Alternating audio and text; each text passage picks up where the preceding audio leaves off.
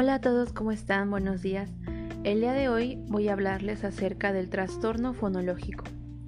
Este consiste en una dificultad tanto en la producción de determinados fonemas como en la elección de los sonidos que sustituyen una palabra y su ubicación dentro de la misma. También se concibe como una alteración en la estructura de la palabra que puede producir en algunos casos un lenguaje incomprensible. Al empezar a hablar, la mayoría de los niños muestran una inmadurez expresiva en la pronunciación de algunos sonidos y palabras. Sin embargo, es a la edad de 3 años cuando se espera que al menos la mitad de lo que el niño dice sea entendible para un extraño.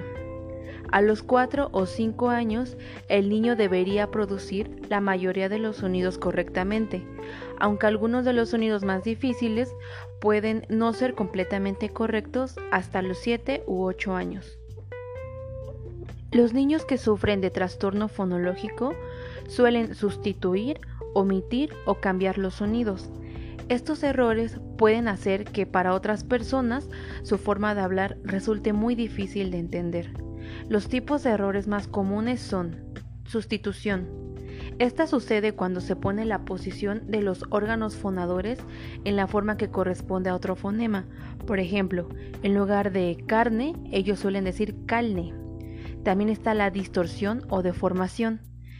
Esta va a ocurrir cuando se coloca una posición intermedia entre los dos fonemas, lo que va a dar un lugar a un sonido indefinido debido a que se produce un sonido poco claro. Por ejemplo, el ceseo ante la S. Y finalmente tenemos las inversiones. Aquí es el cambio del orden de los fonemas. Por ejemplo, en lugar de decir la palabra chocolate, los, los niños pueden decir cocholate. Es importante mencionar que existen algunos fonemas que presentan mayor número de problemas y mayor dificultad al tiempo eh, que los niños lo están diciendo y que los adquieren. Estos fonemas son L, R, S, C y CH. De acuerdo con el DSM-5, las clasificaciones diagnósticas actuales del trastorno fonológico lo diagnostican en la ausencia de las causas sensoriales. Esto puede ser una dislalia.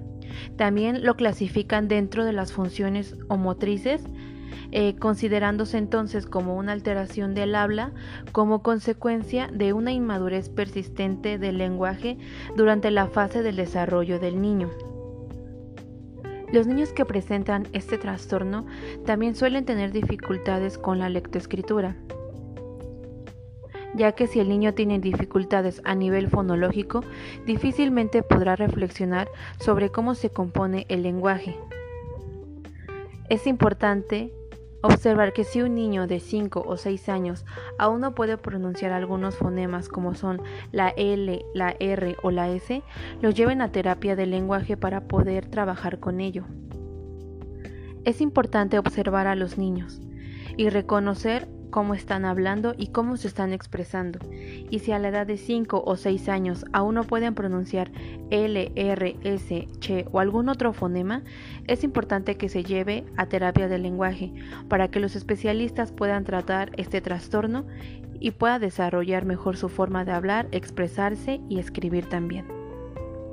En México los problemas del lenguaje como los trastornos fonológicos son más comunes de lo que pensamos.